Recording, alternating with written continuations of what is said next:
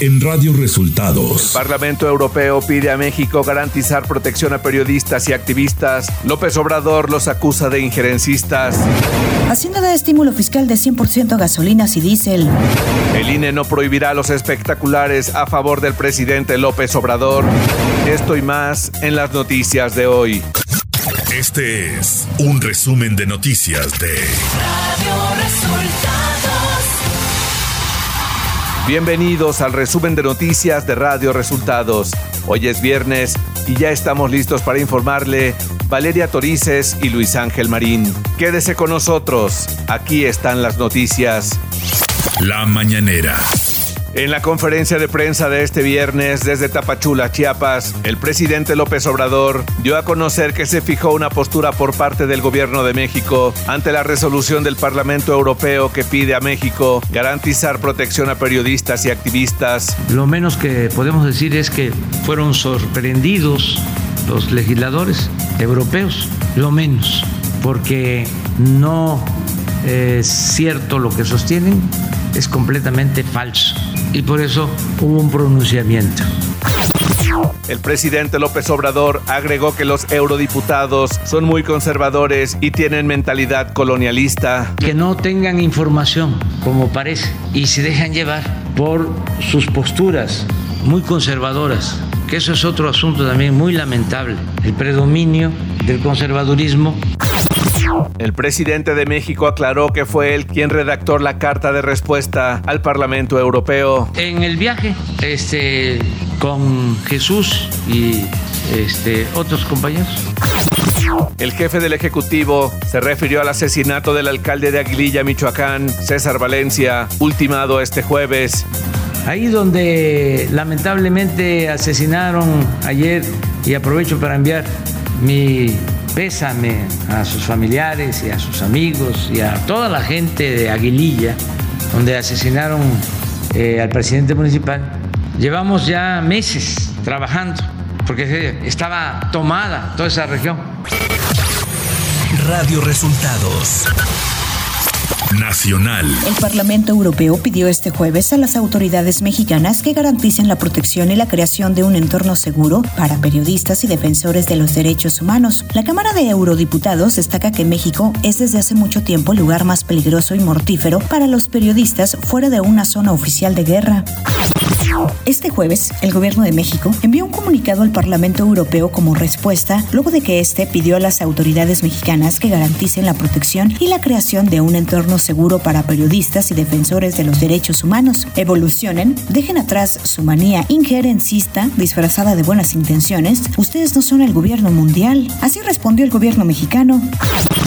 La Cámara de Diputados aprobó este jueves un acuerdo para interpretar los alcances de la veda electoral y definir que no se considerará propaganda gubernamental durante las campañas y la consulta de revocación de mandato. Las opiniones de funcionarios, incluido el presidente, y acotar así las disposiciones que en la materia ha impuesto el Instituto Nacional Electoral electoral. La Comisión de Quejas y Denuncias del INE negó al PRD y al PRI medidas cautelares en contra de los materiales promocionales y espectaculares de la campaña a favor del presidente Andrés Manuel López Obrador en el contexto de la revocación de mandato, por considerar que no se puede prohibir a la sociedad apoyar a que el presidente siga su encargo. Los consejeros señalaron que no hay pruebas de que haya recursos públicos involucrados en tal campaña, por lo que no se puede considerar promoción personalizada por parte del presidente ni actos anticipados de campaña. La Organización de Naciones Unidas ha publicado este jueves un informe que señala que los cárteles de droga lavan unos 25 mil millones de dólares al año solo en México. De acuerdo al informe, lo hacen a través de criptomonedas y para evitar encender las alarmas del sistema bancario internacional. Las organizaciones criminales realizan muchas compras de pequeñas cantidades, siempre por debajo de los 7.500 dólares, el límite establecido para realizar transacciones sin levantar alertas. La mañana de este viernes partió hacia Rumania el segundo vuelo de la Fuerza Aérea Mexicana que repatriará con nacionales evacuados de Ucrania en la aeronave. México envía 1.5 toneladas de colchonetas y medicinas para los refugiados de la guerra que se encuentran en territorio rumano. Economía. La Secretaría de Hacienda y Crédito Público informó que las gasolinas Magna y Premium, así como el diésel, tendrán un estímulo fiscal del 100% para la semana del 12 al 18 de marzo. A través del Diario Oficial de la Federación, se informó que el gobierno federal asumirá la totalidad del IEPS, impuesto especial sobre producción y servicios, que tendrán que pagar los consumidores en México por gasolinas y diésel. Clima. El Frente Frío número 35 recorrerá el norte y noreste de la República Mexicana, originando chubascos sobre Nuevo León y Tamaulipas. La masa de aire frío asociada, una vaguada polar y la corriente en chorro subtropical ocasionarán rachas de viento fuertes a muy fuertes durante el día, acompañadas de tolvaneras en zonas de Baja California, Chihuahua, Durango, Coahuila y Nuevo León, y marcado descenso de temperatura a partir de esta noche sobre estados del norte, noreste y oriente del territorio mexicano con probabilidad para la caída de nieve o aguanieve en sierras de Sonora y Chihuahua. Tecnología. Suman 15 diputados de Morena en la Ciudad de México que piden licencia y abandonan su cargo en la segunda legislatura del Congreso Capitalino para salir a promover en sus distritos la consulta de revocación de mandato. Ante esto, diputados del PAN señalaron que el artículo decimotercero del reglamento del Congreso Capitalino indica que no se podrá conceder simultáneamente más de una quinta parte de licencias de la totalidad de los integrantes del Congreso y hasta el momento, con estas 15 licencias, se rebasa el número permitido que sería de 13.2, que es la quinta parte de los 66 legisladores capitalinos, por lo que con base en el propio reglamento no se pueden conceder dichas licencias, ya que se generaría un rompimiento constitucional. Información de los estados. La tarde de este jueves fue asesinado de al menos dos balazos el alcalde de Aguililla, Michoacán, César Arturo Valencia Caballero. El homicidio ocurrió después de que el presidente municipal, emanado del Partido Verde, se reuniera con autoridades federales y estatales. La madrugada de este jueves en la localidad de Nuevo San Juan Parangaricutiro, Michoacán, se registró un enfrentamiento presuntamente entre sicarios del cártel Jalisco Nueva Generación y Cárteles Unidos. La Secretaría de Seguridad confirmó que hay cinco muertos y 32 detenidos. Por su parte, la Fiscalía Estatal informó que un grupo criminal tomó el edificio de la presidencia municipal de este lugar después de los enfrentamientos. La Fiscalía de Veracruz anunció que interpondrá un recurso de revisión contra el amparo que podría poner en libertad a José Manuel del Río Virgen, secretario técnico del Senado de la República. En un video difundido en sus canales oficiales, la fiscal general del Estado, Verónica Hernández Guiadanz, mencionó que respeta la resolución emitida por el juez, pero no comparte el criterio, por lo que la resolución será impugnada mediante el recurso de revisión que resolverá un tribunal colegiado de circuito. La Fiscalía General del Estado de Querétaro informó que realizaron dos cateos de manera simultánea, autorizados por un juez de control del Poder Judicial, uno de los cuales fue en las instalaciones de la directiva del equipo Gallos Blancos de Querétaro, en donde localizaron diversos indicios e información que abonará a las investigaciones. El otro cateo se realizó en las oficinas de la empresa privada de seguridad encargadas de la seguridad en el partido Querétaro contra Atlas. La noche de este jueves, los integrantes de la Comisión Permanente del Partido Acción Nacional, por unanimidad y encabezados por el dirigente del partido, Marco Cortés, ratificaron el dictamen de la Comisión Permanente Estatal de designar como precandidata a la gubernatura de Hidalgo a la priista Carolina Villano, Austria. Radio Resultados. Internacional. Rusia ha solicitado una reunión extraordinaria del Consejo de Seguridad de la ONU para tratar este viernes lo que llamó las actividades militares biológicas de Estados Unidos en el territorio de Ucrania. El gobierno ruso ha asegurado que su ejército ha descubierto en Ucrania pruebas de una eliminación de emergencia de rastros, algo que apunta a la existencia de un supuesto programa biológico militar. El presidente de Estados Unidos, Joe Biden, anunciará este viernes su deseo de despojar a Rusia del estatus comercial de nación más favorecida. Según una fuente familiarizada con el tema, una medida que allanaría el camino para aumentos de aranceles. La aprobación final de la nueva medida en represalia por la invasión rusa de Ucrania, que se tomará en coordinación con los países del G7 y la Unión Europea, será decidida por el Congreso, agregó la fuente.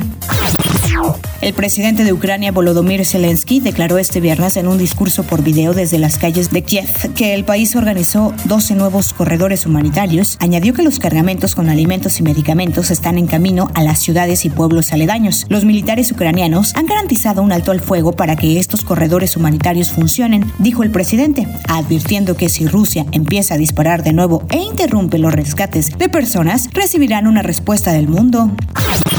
El Congreso de Guatemala aprobó una polémica ley que penaliza el aborto y rechaza la diversidad sexual en el país centroamericano. El artículo 15 dicta que la educación sexual debe estar a cargo de los padres y prohíbe que las escuelas públicas o privadas promuevan educación relativa a la diversidad sexual. Se prohíbe a las entidades educativas públicas y privadas promover en la niñez y adolescencia políticas o programas relativos a la diversidad sexual y la ideología de género o enseñar como normales las conductas sexuales distintas a la heterosexualidad o que sean incompatibles con los aspectos biológicos y genéticos del ser humano. En el caso del aborto, la ley de Guatemala, según los artículos 4 al 13, las penas para cualquier tipo de aborto aumentaron desde los 5 hasta los 25 años de prisión inconmutables. Tecnología. Debido al éxito que ha sido en TikTok, que algunas canciones se vuelvan populares y exitosas, ha llevado a la plataforma a sacar su propio servicio de distribución musical. Se trata de Sound On, que funciona para distribuir y mercadear canciones. Además, permite subir el contenido directamente a TikTok, así como a Spotify, Pandora, Deezer y Apple Music. Se ha informado que TikTok de inicio dará el 100% de todas las regalías a los creadores. WhatsApp Web refuerza su seguridad con una extensión desarrollada en conjunto con Cloudflare llamada Code Verify, que permite saber si las claves de cifrado fueron vulneradas y por ende si la privacidad de la comunicación está en riesgo. Y aunque el sistema de por sí es bastante seguro, ya que los mensajes viajan encriptados, para corroborar esto se ha ideado este nuevo sistema en alianza con Cloudflare. Espectáculos. Pixar acusa al estudio Disney de censurar por sistema el contenido LGBTQ en los films de la productora. A través de un comunicado y que fue publicado por la revista Variety, el cual va firmado por los empleados LGBTQ de Pixar y sus aliados, describe un panorama de homofobia disimulada que imperia en la compañía, absorbida por Disney en 2006. Según afirma, Disney ha eliminado casi cada momento de afecto abiertamente gay sin importarle las protestas de los equipos creativos y los líderes ejecutivos de Pixar. HBO Max ha dado luz verde a la serie de El Pingüino, el spin-off de Batman. Colin Farrell, el actor que interpreta al villano de la película de Mark Reeves, ha sido la propia plataforma a través de su cuenta de Twitter quien ha confirmado la puesta en marcha de forma oficial de la ficción centrada en el personaje de Oswald Cobblepot, el mafioso de Gotham conocido como El Pingüino. Además, del propio Farrell, la ficción de Warner Bros. contará con el productor Dylan Clark, la participación de Mark Reeves como productor ejecutivo y con Lauren Lee Frank como y showrunner del spin-off. Deportes.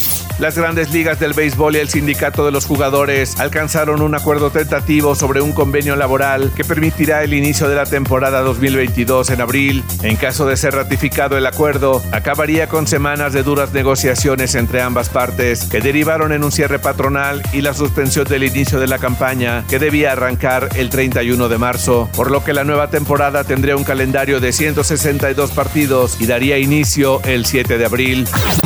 Tras los hechos ocurridos en el estadio de Querétaro, la directiva del Atlético de San Luis, en conjunto con autoridades estatales y municipales, dieron a conocer las diferentes medidas que implementarán para garantizar la seguridad de todos los asistentes al estadio Alfonso Lastras este domingo, cuando el equipo local recibe al Puebla. Entre las medidas se aplica que la venta de cerveza será solamente durante el primer tiempo. Además, habrá operativos de seguridad en carreteras y puntos de acceso a la ciudad para prohibir la entrada de porras y hasta aquí las noticias en el resumen de Radio Resultados. Hemos informado para ustedes Valeria Torices y Luis Ángel Marín. Que tengan un excelente fin de semana.